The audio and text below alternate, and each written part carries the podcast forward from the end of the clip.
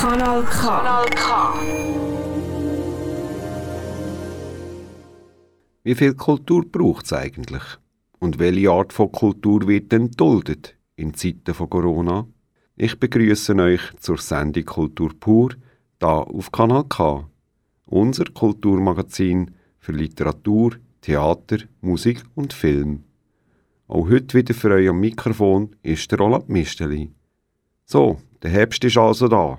Offiziell angefangen hat er am Dienstag, am 22. September. Und man merkt auch schon, dass sich die Farben der Blätter verändern und es kühler wird. Eine Zeit zum Geniessen und für romantische Spaziergänge der Aare an.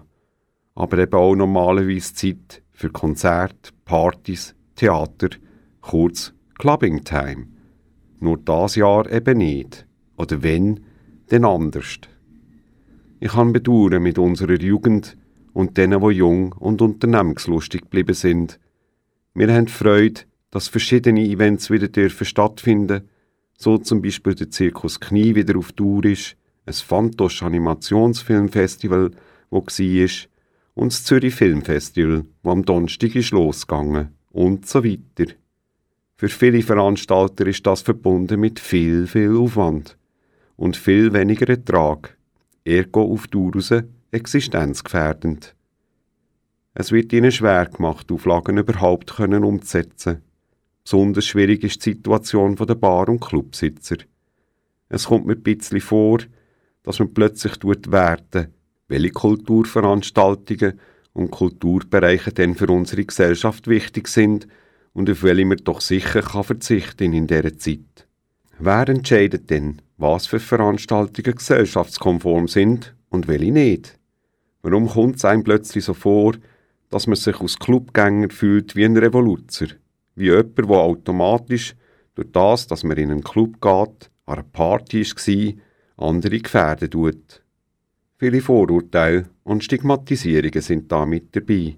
Schon das Zahlendesaster vom BAG mit falschen Zahlen, was Ansteckungen durch Bar- und Clubsuche betrifft, ist, auch wenn es hintendrein korrigiert, unglaublich schädlich für die Branche oder hat man etwa eine Absicht damit verfolgt? Das passiert gerade überall in unserem Alltag. Die Menschen fangen an ausgrenzen, nur das zu akzeptieren, was einem selber richtig dunkt, sich abgrenzen, weil man unsicher und voller Angst ist. Das macht mir Sorgen, mehr als Covid-19, weil soziale Veränderungen befürchten lässt, und uns alle viele Jahre droht zurückzuversetzen in ein Verhaltensmuster wie damals im sogenannten Kalten Krieg. Ich wette nicht wieder dort zurück. Ihr etwa? Bitte versuchen wir tolerant, ruhig und respektvoll zu bleiben, auch es immer so nicht gibt, wo scheinbar leer ausgegangen sind, wo der Herrgott das Hirn verteilt hat, auch wenn es zweimal angestanden sind. Kanal K. Jetzt hören wir aber zuerst mal Musik. Von Disturbed hören wir eine geniale Eigeninterpretation vom bekannten Song The Sound of Silence.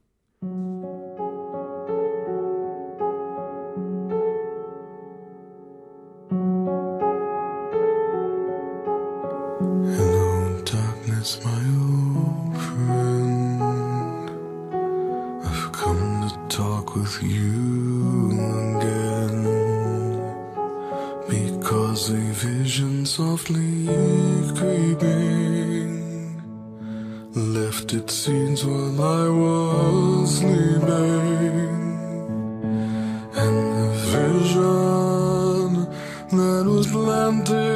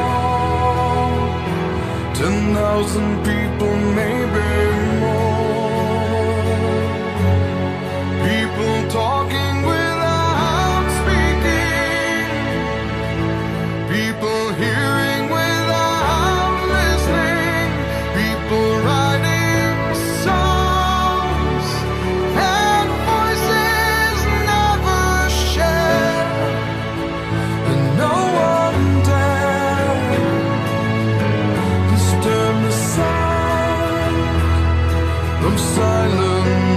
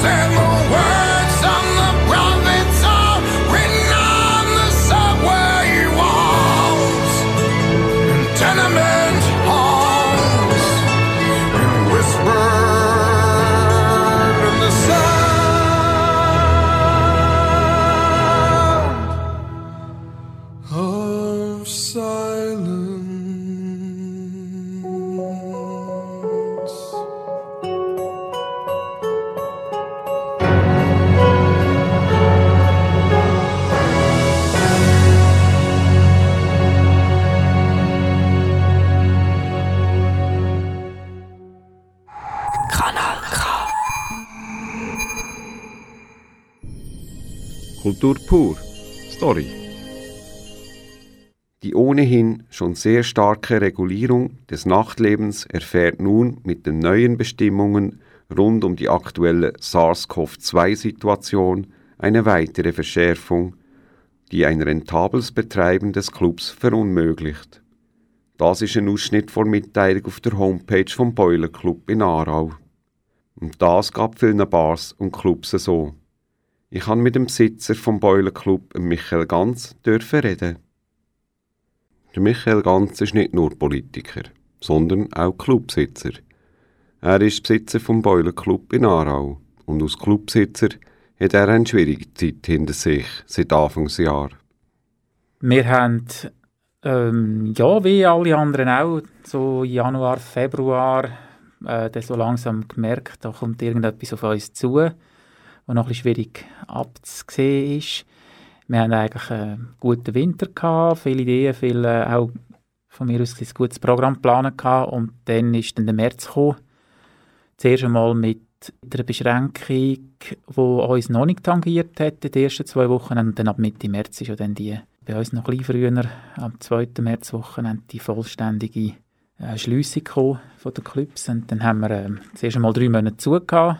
Im Juni ist dann der Öffnungsschritt gekommen, wo auch Gastronomie mit stehenden Besuchern wieder möglich sind.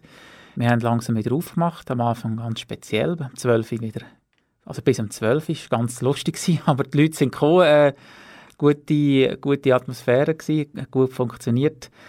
Und dann ist aber Ende Juni, Anfang Juli das gekippt. Die Fallzahlen haben wieder zugenommen. Es hat in den Medien viel äh, Wirbel gegeben wegen Clubs, die Gäste in Quarantäne haben müssen, weil jemand positiv äh, getestet worden ist im Nachhinein. Es hat sogar Ansteckungen gegeben. Also das ist schon ähm, ziemlich bekannt.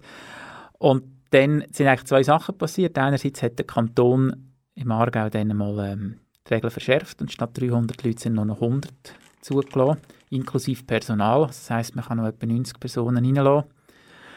Und das ist wirtschaftlich sehr, sehr schwierig überhaupt noch machbar, weil der Clubbetrieb halt sehr personalintensiv ist. Also gerade auch noch mit diesen Massnahmen, mit äh, Kontaktdatenaufnahmen. Also man braucht zwei Sicherheitsleute, man braucht Kassenpersonal, Garderobe, Bar.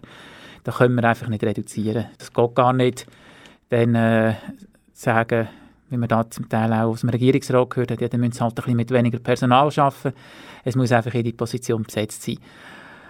Und der zweite Grund ist dann aber auch, dass wir dann von vielen Leuten gehört haben, hey, ist das noch sicher, können wir noch kommen, was passiert? Und ich glaube, erst in dem Moment haben die Leute eigentlich realisiert, was Contact Tracing und was Quarantäne überhaupt bedeutet, dass man eben im blödsten Fall zehn Tage daheim muss bleiben. Und das war vor der Sommerferien, da hat niemand Lust gehabt, die Ferien so zu verbringen. Und da haben wir gemerkt, äh, jetzt würden die Leute nicht mehr kommen. Die getrauen sich nicht mehr. Wir haben halt nur einen Indoor-Bereich, wir sind nur innen, wir haben nichts draussen. Dann haben wir uns entschieden, jetzt mal die Türen zuzumachen und mal schauen, wie sich alles weiterentwickelt. Vom Bund hat man ja Unterstützung zugesichert, zum Beispiel Kurzarbeit und Mietenerlass oder Stundung. Aber auch mit dem bleibt es eine Minusrechnung. Ja, also bei uns ist es eigentlich primär über Kurzarbeit jetzt gelaufen. Ähm, andere Möglichkeiten müssen wir jetzt auch noch mal abklären. Jetzt gibt es ja auf Stufe Parlament wieder neue Entscheidungen gestern, wie viel wir da allenfalls können profitieren können. Es ist natürlich finanziell schon ein erheblicher Einbuß, das ist ganz klar. Bei uns ist jetzt das Glück, dass das Gebäude, wo wir drin sind, äh, meiner Schwester und mir selber gehört. Das ist zwar ein Teil vom Einkommen, aber es ist nicht so, dass dann die ausbleibende Miete irgendwie zu einer Ausweisung oder zu einem Konkurs würde führen. Also von dort her, ja, im Vergleich zu anderen geht es noch einigermaßen. Aber es ist immer auch jemand, der es trägt, oder? Also ob es der Mieter oder der Vermieter ist, irgendwer äh, schaut ein in dieser Situation. Neu sind Kantone zuständig für die Art und Weise der Massnahmen.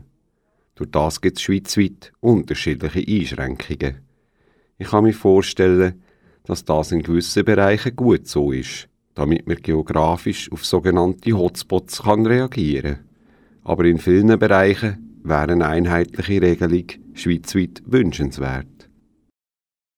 Gut, das hat, natürlich, äh, das hat natürlich mit unserem System zu tun und mit der kantonalen Hoheit und die, die schätzt man ja sonst eben auch. Und dass es halt Unterschiede gibt, naja, das Appenzell Innerrhoden nicht gleich läuft wie das Genf, ich kann schon nachvollziehen, dass das zum Teil schwer verständlich ist und manchmal wünscht man sich auch ja, klare Ansagen und dann ist es überall gleich. Auf die andere Seite hört man auch immer wieder von den Leuten, passt es doch der Situation an. Also man hört so beides. Man hört die Leute, die sagen, macht doch überall die gleichen Regeln und die anderen, die sagen, passt es doch an, je nach Veranstaltung und man kann nicht das eine mit dem anderen vergleichen. Und natürlich, dass jetzt die Regulation in der Gastronomie und insbesondere im Clubveranstaltungsbetrieb ähm, so unterschiedlich ist, ist sicher gerade für Kommunikation problematisch. Das macht es nicht einfach. Michael Ganz, Sie sind politisch engagiert und kennen die Problematik von beiden Seiten her. Sicher haben Sie eine persönliche Sichtweise auf das Ganze. Ähm, ja, gut. Ich, ich muss sagen, also ich war ja auch schon eine längere Zeit in der Politik, ich war zwölf Jahre im Stadtrat in Aarau und ich kann sehr gut nachvollziehen, dass es sehr ein grosser öffentlicher Druck auf einem ist. Und ich habe immer gesagt, eigentlich das Schwierigste heutzutage ist, wenn man in der Politik ist, nichts zu machen. Also wenn man nichts macht und es passiert etwas, kann man nur noch zurücktreten. Wenn man etwas macht und es stellt sich im Nachhinein als zu viel raus, dann kann man sagen, ja gut, sie haben wenigstens etwas gemacht, ähm, haben es nicht anders gewusst und haben etwas gemacht. Also darum, glaube ich, ist der Druck, der dann rundum ähm, Massnahmen ergriffen worden sind, einfach generell überall so groß und man sieht ja, das ist ja völlig unabhängig, mindestens am Anfang von der politischen Ausrichtung, sondern man hat einfach gemerkt, wenn man jetzt nichts macht und es kommt eine grosse Sterbewelle oder so, dann dann steht man auch in der Verantwortung. Also darum habe ich schon Verständnis, dass etwas gemacht wird. Ja, die Grundproblematik bleibt primär das Virus und nicht die Politik. Das ist natürlich heute auch nicht anders, oder? Jetzt äh, steigt es und steigt es. Man ist dann äh, sehr exponiert. Und ja, man, hat, man hört auch, was ihr macht, ist fahrlässig, es ist total daneben, ihr habt einen Club offen, das geht gar nicht. Also man will in dieser Situation nicht der sein, der ein Superspreader-Event bei sich hat und nachher in die Medien kommt. Wenn man gerne in einen Club geht oder eine Party feiert, habe ich das Gefühl, wird man so angestellt, als ob man automatisch und absichtlich andere gefährden tut. Man steht gewissermaßen unter Generalverdacht. Also in dieser Situation feiern und Spass haben, ist inakzeptabel. Es braucht mal wieder einen Sündenbock. Jemand, wo man mit dem Finger drauf zeigen und die Schuld geben Ja, das ist natürlich nicht ein neues Problem, oder? Also, das Clubleben hat immer einen schweren Stand gehabt, so in der, in der öffentlichen Wahrnehmung. Vor 10, 15 Jahren waren wir Sündenböcke für Jugendgewalt. Also da war eigentlich das Synonym gewesen, Club gleich Gewalt. Ähm, da hat man enorme Anstrengungen unternommen und das hat sich dann gelöst. Also das ist heute eigentlich kaum noch das Thema. Ja, jetzt ist schon, es ist dann immer, ich glaube, Angst ist so das eine, das andere ist so ein bisschen Sündenböcke suchen. Und die Öffentlichkeit, die Medien sind relativ schnell auf die Clubs gesprungen, wobei natürlich auch, also ich glaube, man kann das nicht von der Hand weisen, in einem geschlossenen Innenraum, wo die Leute ähm, ausgelassen sind, wo sie laut reden, wo sie Alkohol trinken. Es hat, gibt die Beispiele, dass es eben halt, ähm, dass die Ansteckungsgefahr äh, grösser ist, oder? Ist man so in einem Zwiespalt drin. Also ich könnte jetzt auch nicht mit gutem Gewissen sagen, kommen wir zurück zur Normalität und es ist gleich. Die Events, die stattfinden, wie zum Beispiel ein Fantosch, haben ein sehr umfangreiches Schutzkonzept müssen vorlegen oder haben das Schutzkonzept von den entsprechenden Branchenverbänden übernommen. Jetzt hat man ja können sehen, wie das am Parteitag von der SVP und auch bei anderen Parteien war. Ein Schutzkonzept ohne Maske und ohne sichtbares Contact Tracing. Ja, gut, eben, ich habe eben damals beim ersten Öffnung, oder nicht beim ersten, das war der dritte Öffnungsschritt bei uns, wirklich gestaunt, wie schnell das gegangen ist. Man hat monatelang Abstand gehalten, man war in Kleingruppe und plötzlich von einem auf den anderen Tag haben 300 Leute können in den gleichen Raum ohne Maske. Ohne irgendetwas, oder? Also man ist wahrscheinlich dort schnell zu weit gegangen und hat die Hoffnung geschürt und, und dann hat man sie im Nachhinein wieder müssen zurücknehmen oder? Und die Frage ist natürlich eben Mas also Maskenpflicht im Club, oder? Das ist auch so das Thema. Ist im Moment einfach wahrscheinlich noch nicht wirklich durchsetzbar. Also das ist echt das Problem. Oder? Man, kann, man könnte schon sagen, wir machen auf mit Maskenpflicht, aber was ist denn, wie trinkt man nicht zum Beispiel? Was ist, wenn jemand sie abzieht? Dann müsste man echt die Leute ausrühren. Also wir hätten wieder ein massives äh, Problem, bräuchten extrem Sicherheitspersonal. Die Umsetzung ist relativ schwierig. Ja, es ist sicher eine neue Situation und sicher eben nicht einfach, adäquate Sachen zu machen. Wobei zu dem Parteitag, die haben eigentlich genau das gleiche Schutzkonzept wie, wie Clubs. Hunderte Sektoren, 100 Leute pro Sektor und dort ohne Maskenpflicht. Das ist eigentlich heute im Aargau das Veranstaltungskonzept, maximal 1000 Leute, maximal 100 pro Sektor und dann braucht es Contact Tracing, aber keine Maske. Also so läuft es in der Club heute auch. Sie sind Präsident beim Amt für sexuelle Gesundheit Aargau. Früher hat das AIDS-Hilfe Aargau geheissen. Das Thema Ausgrenzung steht gerade im Vordergrund momentan. Und was jetzt gerade passiert, hat ein paar Parallelen zu damals. Und HIV ist eigentlich ein gutes Beispiel, wenn wir mit verschiedenen Anstrengungen, mit Schutzkonzept, mit äh, medizinischer Forschung, mit Entwicklung ein Virus in den Griff bekommen hat, auch wenn es äh, lang gegangen ist und bis heute keine Impfung gibt. Äh, das ist, aber da gibt es natürlich durchaus Parallelen. Da mit der Ausgrenzung kann man natürlich immer auf zwei Seiten sehen. Oder? Also ich kann natürlich auch sagen, ich habe keine Lust, wenn ich im Bus sitze, mich von jemandem anstecken, der eine Maske verweigert. Und man kann auch als Maskenträger ähm, abgehöbelt werden. Also das passiert leider eben auch, oder?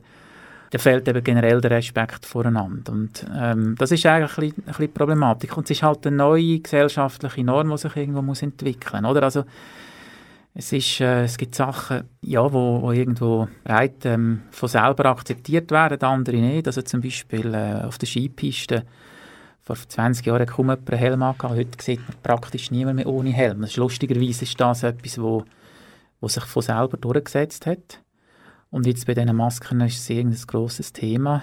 Hat sicher auch damit zu tun, wie die Kommunikation am Anfang gelaufen ist. Das war sicher äh, unglücklich gewesen, oder hat das BAG falsch gemacht. Massnahmen sind wichtig und notwendig, da sind wir uns einig. Aber sie sollten individueller und auf die jeweilige Branche zugeschnitten sein. Den Bedürfnissen entsprechend und natürlich trotzdem geschützt, soweit das überhaupt möglich ist. Aber einfach die Verantwortung abschieben, ist sicher nicht die Lösung. Was ich sehr problematisch finde, ist, wenn man Massnahmen macht, wo eigentlich ein Betrieb zwar erlaubt wäre, aber praktisch nicht mehr durchführbar ist. Also in einem Nachtclub, wo es nur 50 Leute hat und dann ist noch ein Kunde, das Gehen, also so, das, oder auch 100 und ein Teil ist am Rauchen, ein Teil ist gerade irgendwie draußen und das kann gar nicht zu dem Erlebnis führen, was es eigentlich ist. Also ehrlicher wäre dann wahrscheinlich zu sagen, macht zu, im Sinn von einer gesamten vom Public Health, also von der öffentlichen Gesundheit und entschädigt das dann auch. Weil die Allgemeinheit profitiert dadurch, dass jemand anders ähm, eigentlich seine, seine Verantwortung quasi trägt. Oder ich sage jetzt auch, ich kann natürlich jetzt doch ein bisschen gross angehen und sagen, wir übernehmen Verantwortung für die öffentliche Gesundheit, verhindern Fälle, aber die Entschädigung gibt es eigentlich nicht, einfach für, für die Mitarbeitenden, die nicht arbeiten können, aber einzahlen sogar noch oben drauf die Sozialleistungen für die, wir haben kein Einkommen, oder? Das ist äh, wirklich problematisch und wenn man dann noch hört, ja, ihr könntet ja, dann, dann, dann ist es schwierig. Also dann lieber eben gerade richtig oder gar nicht. So wird es vielen Bereichen der Kulturszene verunmöglicht, den Betrieb aufzunehmen. Und die Leute veranstalten stattdessen Untergrundpartys oder Wohneinweihungen mit 80 Leuten und so weiter. In einem unkontrollierbaren Rahmen. Anstatt man den Bars und Clubs ermöglicht, diesen Leuten ein überblickbares und kontrollierbares Erlebnis zu bieten. Ja, eben das, ist schon, das, das sind schon die Fragen, die man sich eben dann, dann stellt. Aber eben, was ist die richtige Lösungsweise? Niemand, wie lange es geht. Äh, wie plötzlich hat man einen Impfstoff, ähm, es funktioniert wieder. Das ist schon so. Aber eben das andere Thema ist schon, äh, natürlich das auch mitbekommen, was, was da an Untergrundpartys, Partys im Wald, irgendwo, Wohnungseinweihungen mit 70, 80 Leuten. Also da stehen einem die Horzberge, oder? Und äh, das, das, dort sage ich dann auch immer, bei uns, wir hätten eigentlich ein sicheres Ausgangserlebnis. Also bei uns ähm, wird, werden Namen aufgenommen, wir können dem erreichen, die Leute können in die Quarantäne, ähm, man schaut auf sie, so quasi. Und äh, das ist ja schon damals, vor, eben vor, vor 10, 15 Jahren, in dieser Gewaltthematik gewesen. Ähm, wir haben können sagen, bei uns, schaut mal, wir sind, äh, wir haben Personal, geschultes Personal und wir haben, bei uns gibt es äh, eine Hausordnung und Regeln und Grenzen und die setzt man auch durch und in dem Rahmen kann man aber feiern und man muss es nicht irgendwo neben, jemand anders ausleben. Und diese Diskussion, die wird viel zu wenig geführt, das ist so. Es ist halt auch ähm, lobbymäßig natürlich nicht so viel um. Also ich denke, die Bar- und Clubkommission Zürich macht das sehr gut, aber die redet für Zürcher Clubs. Auf nationaler Ebene ist sehr wenig um, wenn man es vergleicht mit dem Sport, wo doch in den letzten Monaten sehr ein massives Pressing aufgebaut hat und jetzt wieder sehr, sehr viel möglich wird sein. Also dass man in der Hockeystadien zwei Drittel von der Plätze kann füllen kann, ist... Ähm, ist viel. Das ist schon so. Da denkt man auch bei uns. Aber eben bei uns mit Sitzpflicht oder mit Maskenpflicht, das ist natürlich, dann, dann ist das Erlebnis nicht da. Eben, da sagt man lieber, man lässt es sein. Und ich bin im Moment so ein bisschen auf dem, ähm, auf dem Weg, oder? Lieber dann, wenn es wieder ohne Einschränkungen möglich ist, so wieder richtig loslassen und richtig feiern und richtige Partys machen. Ähm, und, und ich glaube, dass das sehr schnell wieder wird zu laufen kommen. Also die Clubs gibt es ja noch. Da wird jetzt auch nicht ein, ähm, da werden jetzt auch nicht Investoren kommen, die sagen, auf, das habe ich schon lange gewartet, jetzt, äh, jetzt bauen wir das um und machen irgendwie einen Laden daraus oder ein, ein Restaurant oder irgendetwas. Also das wird in einem Jahr, zwei noch, werden das noch Clubs sein und dann gibt es halt vielleicht neue Betreiber, aber ich glaube nicht, dass die Branche jetzt auf immer und ewig am Boden liegt. Ich danke an Michael ganz herzlich für den Beitrag und wünsche ihm viel Erfolg, nicht nur als Clubsitzer, sondern auch im Wahlkampf. Es zeigt sich, dass es individuellere Lösungen branchenspezifisch braucht, um Existenzen können zu bewahren, aber auch den Menschen die nötige Sicherheit zu bieten. Es ist mir schon ein bisschen unverständlich, wie ein Parteievent mit vielen Leuten einfach durchgeführt werden kann aber wenn ein Club will öffnen, wird eine restriktive Politik angewendet. Das finde ich bedenklich und nicht okay. Weiter geht's mit elektronischer Musik. Vom Ghost Rider hören wir den geilen Song Speed of Soul.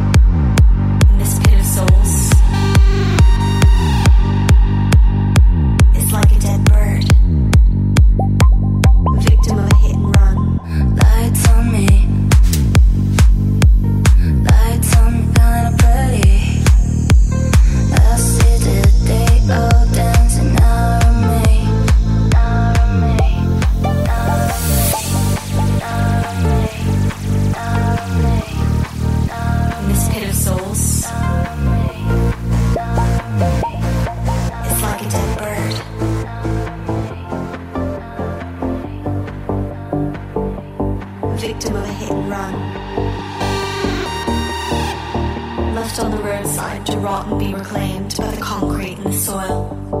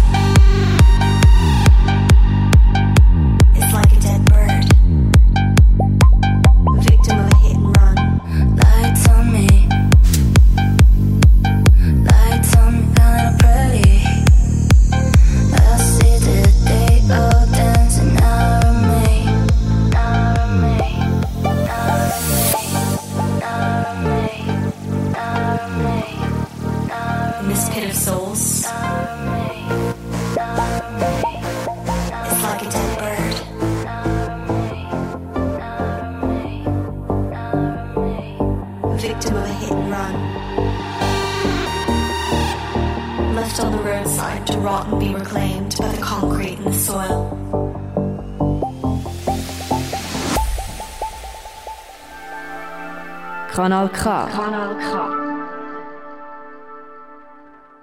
Der Rückblick. Vom 1. bis zum 9. September hat in Baden das Animationsfilmfestival Fantos dürfen stattfinden.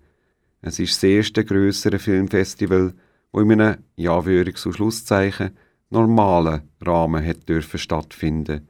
Also nur mit einem umfangreichen Schutzkonzept natürlich. Ich habe als freiwilliger Helfer mitgeschafft am Fantos und habe die Zeit sehr genossen. Unter anderem, weil ich viele tolle Menschen dürfen kennenlernen und dürfen mithelfen, den wunderbaren Event durchzuführen. Mit einem von diesen tollen Menschen, der Philin Berni, habe ich reden. Ich danke dir, Philin, und allen anderen, die es ermöglicht haben, dass so ein tolles Event dürfen stattfinden. Wenn ich das nächste Jahr Zeit habe, werde ich auf jeden Fall wieder mit dabei sein. Die Aufgabe von Philin Erni am Fantosch war, Ich bin Pressesprecherin am Fantosch und vor allem dafür zuständig, dass die Medien immer informiert sind, was bei uns gerade läuft oder nicht läuft. Das Thema vom diesjährigen Fantosch sind Frauen und gewesen. Auch die Philin setzt sich für die Gleichberechtigung ein.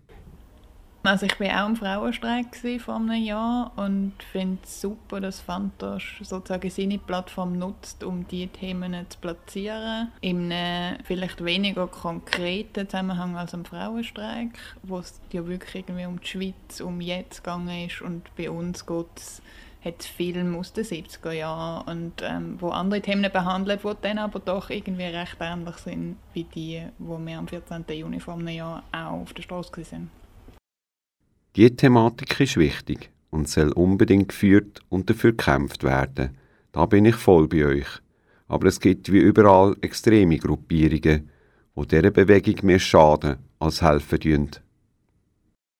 Das sehe ich auch so und wie bei jeder Demo stand ich nicht hinter jedem Slogan, wo auf jedem Plakat gestanden ist, aber ich glaube, es ist schon so, dass gerade in der Schweiz Frauen und Männer einfach wirklich nicht gleich sind ähm, in verschiedensten Bereichen und ich finde es wahnsinnig wichtig weiterhin, dass, dass die Themen äh, durch die Strasse auch wieder in die Politik hineinkommen und ähm, ich finde aber dazu gehört zum Beispiel auch der Vaterschaftsurlaub, der jetzt bald abgestimmt wird. Die Feeling gehört schon ein Weile zur Fantosch-Familie. Ich bin seit 2018 sozusagen in der Familie dabei und vorher schon ein paar Mal als einfach normale Zuschauerin da gewesen. Ähm, aber genau seit 2018. Man merkt, du folgst dieser Aufgabe mit Herzblut und es nimmt einen hohen Stellenwert ein bei dir. Es ist tatsächlich eine Herzensangelegenheit von mir. Ich habe letztes Jahr rund ums Fantosch eigentlich auch so viel zu tun gehabt, dass es nicht gescheit war, das Fantosch trotzdem auch noch zu machen, weil das Fantosch bei mir wirklich eines von vielen Projekten ist und es dann wirklich einfach auch eine Zeitfrage war, ist, kann ich mir jetzt die Woche rausnehmen, wo ich einfach zu Baden bin und nicht Kopf habe für andere Sachen und ähm, in dem Sinn ist das Fantosch auf jeden Fall ein Herzensprojekt, ja. Ihr habt ein sehr umfangreiches Schutzkonzept erarbeitet, auf Basis vom Schutzkonzept der Kinobetreiber. Der Umfang ist ja immens. Ähm, das ist im Moment vorgegeben vom Bund. Ähm, es ist aber tatsächlich nicht so, dass wir es also wir haben es vorgelegt, das ist auch öffentlich, das kann jeder einsehen. Ähm, es ist aber nie abgenommen worden. Also wir, sozusagen, wir haben als Fantosch haben wir verschiedenste Schutzkonzepte, die wir unterstellen. Also man sieht auch bei uns auf der Webseite, es sind irgendwie, ich weiß nicht, zwölf Schutzkonzepte oder so, was Fantosch dieses Jahr hat. Das liegt daran, dass wir im Kino sind, dass wir Restaurationen haben, dass wir auch ein Banjo noch haben. Genau, also es ist sozusagen die Frage vom Bund, dass die Schutzkonzepte müssen existieren aber es gibt von den verschiedenen Verbänden, also es gibt das Schutzkonzept von den Kinos, wo wir dann haben können abschauen und genau das ist sozusagen unser Anhaltspunkt. Gewesen. Also ist das vom Kanton bewilligt, geprüft und abgenommen worden? Weil so muss es ja sein. Da sage ich nichts dazu. Als Veranstalter steht man unter enormem Druck, weil man das Risiko unbedingt will und muss minimieren. Ich kann nur fürs Fantosch reden und es ist uns wichtig, dass das Festival stattfindet und gleichzeitig, dass man die Situation aber ernst nimmt und dass man ernst nimmt, dass es da Filmemacher hat, die anreisen, dass es da Helferinnen hat, die, die rum sind und dass, wenn ich keine Maske anhabe als Publikum, gefährde ich ja genau die Leute, die, die einfach müssen da sein und insofern ist von uns aus gesehen der Appell sehr schnell klar gewesen, bitte, liebes Publikum, nehmt die Situation ernst. Wir möchten, dass Fantosch kann stattfinden aber das geht nur unter genau diesen Bedingungen. Zum Glück ist es finanziell fürs Fantosch nicht um die Existenz gegangen. Dank Fördermittel. Äh, auf jeden Fall. Das war auch der Vorteil, gewesen, gerade in diesem Jahr, dass äh, das Fantosch, der grösste Teil des Geld kommt aus der öffentlichen Hand ähm, und damit sind wir auch als Festival auch in, einer, in einem Pandemiejahr sozusagen finanziell erstmal recht abgesichert gewesen. Und dadurch, dass jetzt Fantosch so stattfindet, wie es gerade stattfindet, ähm, haben wir auch sozusagen unseren Auftrag erfüllt und ähm, damit sind wir sehr sicher finanziell, was auch für ganz viele andere Kulturschaffende im Moment nicht gilt. Das Fantosch hat eine Vorreiterrolle eingenommen das Jahr, weil es das erste Festival war, unter, in Anführungs- und Schlusszeichen, normaleren Umständen können durchgeführt werden. Von diesen Erfahrungen können andere Veranstalter jetzt profitieren. Wir stehen im Austausch mit ganzen Haufen Veranstaltern. Also wie ich vorher schon gesagt habe, ähm, haben wir nicht nur Kino sozusagen als Veranstaltungsort, sondern eben auch Ausstellungsräume und äh, Restauration und, und das Banjo und alles Mögliche. Und damit stehen wir mit ganzen Haufen Leuten im Austausch, weil es gibt einfach im Moment noch sehr wenig Erfahrungswert und so sind alle heilfroh, wenn man auf irgendetwas zurückgreifen kann und auf, ähm, insbesondere auf gute Erfahrungen. Ich danke dir, Philin, und allen anderen, die es ermöglicht haben, dass so ein tolles Event hat dürfen stattfinden. Wenn ich das nächste Jahr Zeit habe, werde ich auf jeden Fall wieder mit dabei sein. Jetzt hören wir wieder ein bisschen Musik hören und entspannen mit ein bisschen Happiness. Von Joris hören wir den Song Nur die Musik.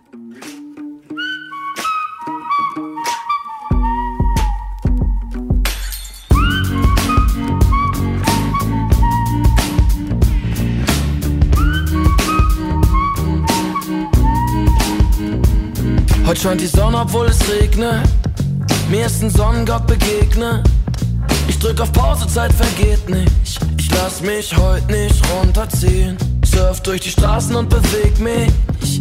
Der ganze Stress von gestern zählt nicht. Will immer viel, doch heute wenig. In meinem Kopf nur die Musik. Und ich spüre Endorphin, alles leicht wie noch nie. Und die Stimme in meinem Ohr sagt: Don't give a f.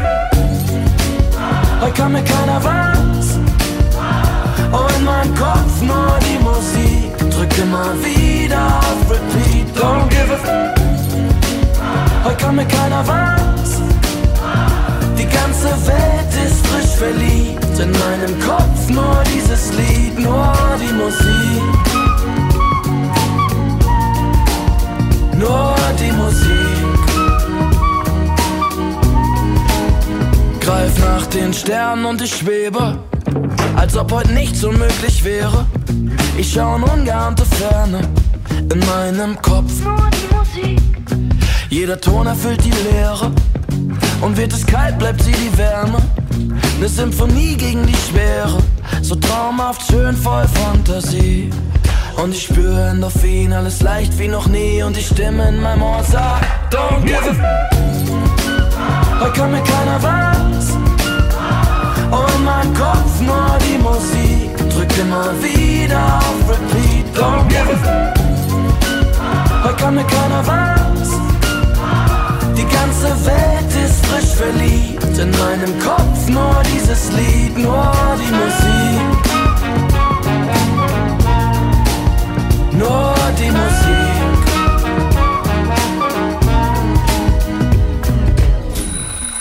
Es ist viel zu früh, kurze Nacht. Wer abends feiern kann, ist morgens noch nicht wach. Es ist viel zu früh, kurze Nacht. Wer abends feiern kann, ist morgens müde. Es ist viel zu früh, kurze Nacht. Wer abends feiern kann, ist morgens noch nicht wach. Es ist viel zu früh, kurze Nacht. Ich dreh mich um und diese Stimme sagt: Don't give a fuck.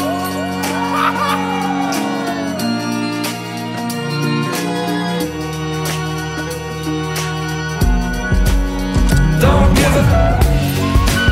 Heute kommt mir keiner was.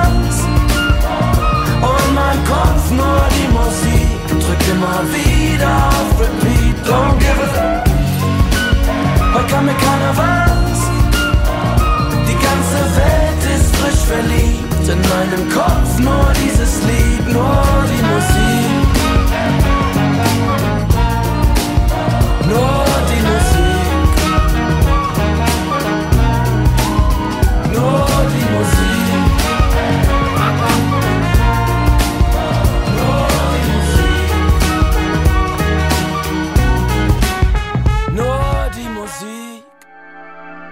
Kanal K.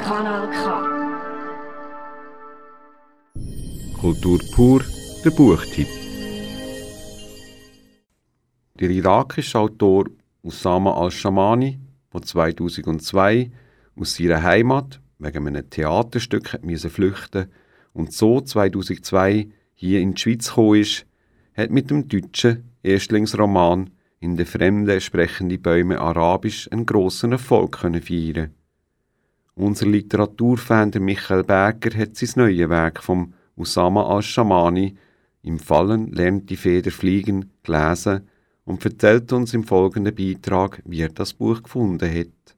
Aida lebt in Basel. Sie ist während der Saddam Hussein-Diktatur mit ihren Eltern und der Schwester aus dem Irak geflohen und hat sich sehr gut in der Schweiz integriert. Mit ihrem Schweizer Freund Daniel ist sie schon sehr lange zusammen, doch immer wenn er Aida auf ihre Vergangenheit anspricht, die Heimat Irak, die Flucht, ihre Verwandten, schottet sie sich ab. Aida will nicht darüber sprechen und macht Daniel Vorwürfe, er würde sie nicht respektieren, wie sie ist. Die Freundschaft droht in dieser Sprachlosigkeit zu zerbrechen.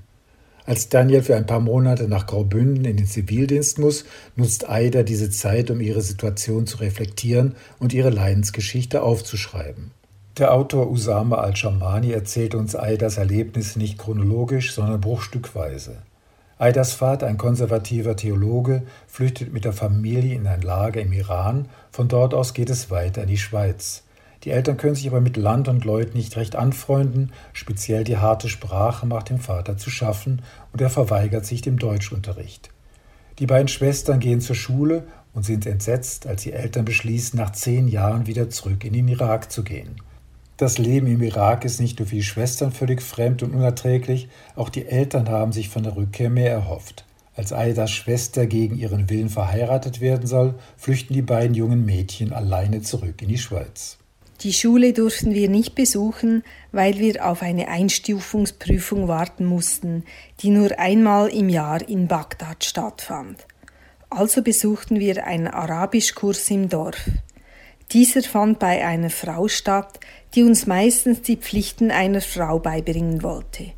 Ich schwöre bei Allah und allen seinen Propheten, die Frau, die ihrem Mann oder ihren Eltern gehorcht, gehört umstandslos ins Paradies, sagte sie. Vater hatte uns angelogen. Das war nicht die Heimat, von der er uns in der Schweiz erzählt hatte. Alles hatte eine männliche Farbe, eine männliche Stimme und einen männlichen Geschmack. Klar, der Autor Asama al-Shamani schreibt als Mann, aber er hat sich sehr in die Figuren der beiden Schwestern hineingedacht und wenn man den etwas komplizierten Erzählfaden aufgenommen hat, geht einem das Schicksal der beiden Schwestern sehr nahe. Eingestreut in den Roman sind immer wieder kleine, schon fast poetische Textpassagen, die uns die Denkweise und die arabische Erzählkunst nahebringen. Gewisse Erklärungen sind zwar etwas sehr blumig, speziell wenn sie Kindern in den Mund gelegt werden, passen aber ausgezeichnet zur Geschichte.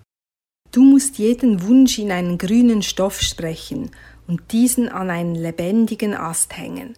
Aber bevor du ihn knüpfst, musst du davon überzeugt sein, dass dein Wunsch mit dem ersten Sonnenaufgang den Weg zur Erfüllung findet, wenn die grüne Farbe die Sonne als eine der ersten begrüßt.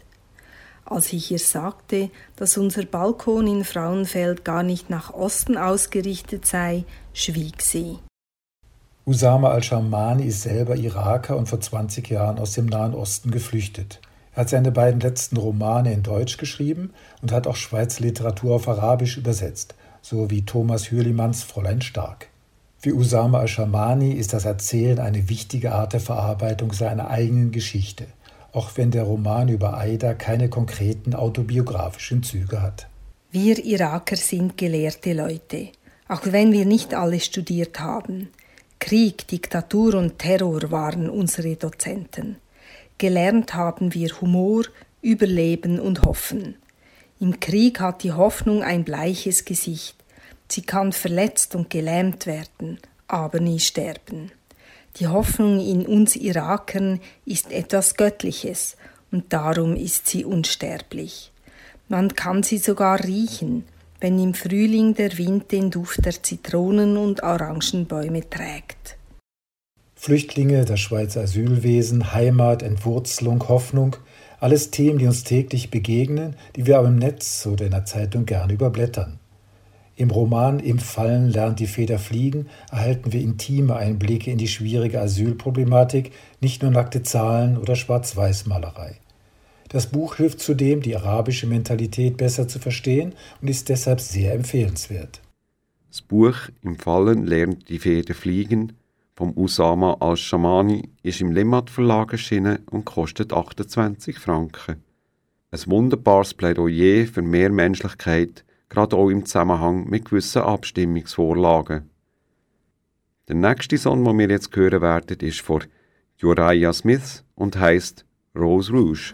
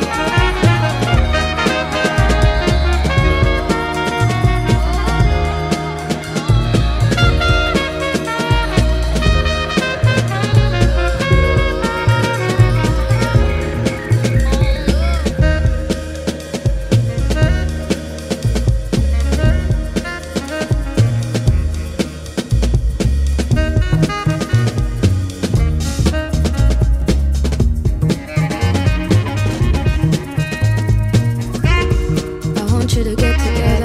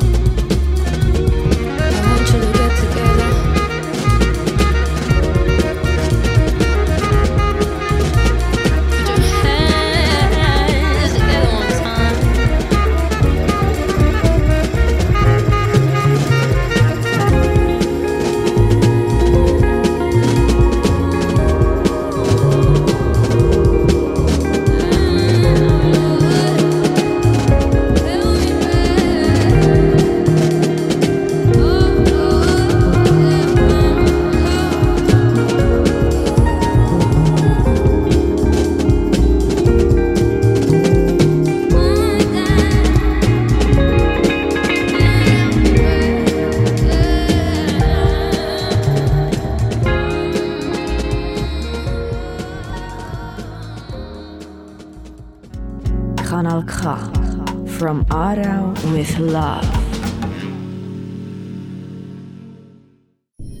Kultur pur Filmtipp. Seit dem Donnerstag, am 24. September, läuft in Zürich das 16. Zürich Filmfestival mit insgesamt 165 Filmen. Scheinbar ist es, nach einem kleineren Animationsfilmfestival Fantasch im Bad das erste grosse Filmfestival, das trotz Corona versucht, ein möglichst normales Publikumsevent durchzuführen. Der Michael Berger ist ein regelmäßiger Besucher vom Zürich Filmfestival und hat sich für uns im folgenden Beitrag mit dem aktuellen Programm vom Filmfestival auseinandergesetzt. Und der neue Festivaldirektor der Christian Jungen stellt klar, worum es geht beim 16. Zürich Filmfestival. Das Filmfestival in Zürich, ZFF, hat den Ruf, das Festival der Reichen und Schönen zu sein. Immerhin werden vom ZFF jeden Tag Gala-Premieren mit den neuesten Hollywood-Produktionen präsentiert, bei denen Sponsoren wie Versicherungen und Banken ihre Kunden zu Spezialveranstaltungen mit den Filmstars einladen. Die Stars und Sternchen werden für einen Kurzabstecher nach Zürich eingeflogen und dürfen dann kurz vom gemeinen Volk auf dem grünen Teppich bewundert werden, bevor sie sich dann zum in Abendgarderobe Kübli trinkenden Kinopublikum gesellen. Mit dem neuen Festivaldirektor Christian Jungen wird sich an dieser Praxis nicht viel ändern, denn irgendwoher muss das Geld ja fließen. Aber Christian Jungen stellt eine Prämisse über alle Tätigkeiten seines Marketingteams. Das Zürich Filmfestival ist für die Filme da und nicht umgekehrt. Alles, was wir tun, tun wir, um den Filmen zu helfen, entdeckt zu werden, gesehen zu werden, hoffentlich ins Kino zu kommen und wenn sie dann ins Kino kommen, dort ein Publikum zu finden. Besonders wichtig sind Christian Jungen die drei Wettbewerbe, die neben den Gala-Events laufen. Dort erhalten Filmemacherinnen und Filmemacher die Möglichkeit, ihren ersten, zweiten und dritten Film einem größeren Publikum zu zeigen und von der Jury bewerten zu lassen. Und diese Auswahl an Filmen ist, wie bereits in den letzten Jahren, wirklich hochkarätig. 14 Filme sind im sogenannten Fokus-Programm ausgewählt worden. Filme aus Deutschland, Österreich und der Schweiz treten gegeneinander an. In diesem Programmteil sollen Produktionen für den deutschsprachigen Heimmarkt gezeigt werden, so wie es auch bei den anderen großen Filmfestivals üblich ist. Wir möchten eine starke Stellung haben im deutschsprachigen Raum. Wir sind das zweitgrößte Festival nach der Berlinale in diesem 100 Millionen Markt. Und wir möchten viele deutsche, deutschsprachige Filme auch zeigen. Es gibt eine Tendenz, die sich fast wie ein roter Faden durch dieses Programm zieht. Es dreht sich um Leute, die auf der Suche sind nach Heimat, nach Identität, nach Antworten auf drängende Fragen. Laut Festivalleiter Jungen haben in den letzten Jahren viele deutschsprachige Schauspielerinnen, Schauspieler, Filmemacherinnen und Filmemacher mit Hilfe des ZFF den Sprung in die große Filmwelt geschafft und eine Volksgeschichte schreiben können. Und das wäre auch ein großes Ziel für das deutschsprachige Fokusprogramm der nächsten Jahre. Im internationalen Spielfilmwettbewerb sind 14 neue Filme zu sehen, davon sogar mehr Weltpremieren und internationale Premieren als in den letzten Jahren. Stolz ist Christian Jungen, dass dieser Programmteil die riesige Bandbreite des Filmschaffens abbildet, vom indischen Drama über eine englische Komödie bis zum skandinavischen Thriller. Die Filme zeichnen sich dadurch aus, dass sie mit großer Intensität ähm, erzählen und dass sie sehr jung sind. Viele Filme haben ganz junge Protagonisten. Wir sehen die Welt durch die Augen von jüngeren Menschen und das ist gerade in einer Zeit, wo die Entscheidungsträger relativ alt sind, ähm, wichtig und erfrischend. Zwölf Filme sind im Doku-Filmwettbewerb zu sehen. Herausragende Filme sind sicher das neue Porträt der Umweltaktivistin Greta Thunberg, aber auch ein Film über die Tigerdame Maya in einem iranischen Zoo legt uns Christian Jungen ans Herz. Eine Dokumentation über die Domestizierung wilder Tiere, die uns allen einen Spiegel vorhalten will. Zudem wird ein amerikanischer Dokufilm über ein Bankräuberpärchen gezeigt, eine ergreifende und kritische Auseinandersetzung mit dem amerikanischen Justizsystem. Eine äußerst aktuelle Dokumentation über den Ausbruch des Covid-Virus in Wuhan wurde im allerletzten Moment in den Zürcher Wettbewerb aufgenommen. 76 Days. Wir haben lange überlegt, kann man das eigentlich zeigen in der jetzigen Situation? Ich finde, man muss es sogar zeigen. Das ist ein Film, der Bilder enthält, wie man sie in der Tagesschau noch nie gesehen hat. Vielleicht nicht unbedingt geeignet für zart beseitete Seelen, aber ein Film, der äh, uns nochmals zurückwirft an den Ursprung dieser Krise, in der wir ja immer noch ein wenig stecken. Neben den Gala-Vorstellungen und den drei Wettbewerben stehen noch weitere Schwerpunkte auf dem Programm. Unter anderem eine Plattform für das junge französische Kino mit 29 Filmbeiträgen. Insgesamt sind übrigens 27 Schweizer Produktionen zu sehen. Die Filmemacherinnen und Filmemacher werden bei den meisten Veranstaltungen vor Ort sein oder live zugeschaltet. Besondere Beachtung verdient auch die Serie Hashtag GetUp mit Filmen zum Kampf um soziale Gleichheit und Gerechtigkeit, gegen Konventionen und für Fortschritt. Insgesamt also ein buntes Programm, für welches es sich sicher lohnt, mal wieder ins Kino zu gehen, auch wenn die Hygienevorschriften natürlich beim ganzen Event streng eingehalten werden müssen. Masken während der ganzen Kinovorstellung sind Pflicht. Laut dem Festivalleiter Christian Jungen soll mit der aktuellen Ausgabe des Zurich Filmfestivals ein Zeichen des Optimismus für die ganze Schweizer Kulturszene gesetzt werden natürlich speziell für alle Filmcrews, die Verleiher und Kinobetreiber, doch darüber hinaus auch für alle sonstigen Kulturschaffenden, welche unter der aktuellen Krise leiden. 16. Zürich Filmfestival bietet für jeden Geschmack etwas. Speziell die beiden Programmteile Borderline und Get Up, Stand Up versprechen ein thematisch anregendes Kinoerlebnis. 16. Zürich Filmfestival läuft noch bis am Sonntag, am 4. Oktober alle Informationen dazu findet ihr auf der Homepage vom Zürich Filmfestival zff.com. Wir sind schon wieder am Schluss von Kultur pur angekommen. Schön sind ihr dabei gewesen. Durch die Sendung begleitet euch wie immer mit grosser Freude der Roland Misteli. Ich freue mich, wenn ich euch das nächste Mal darf begrüßen zu Kultur pur, da auf Kanal K.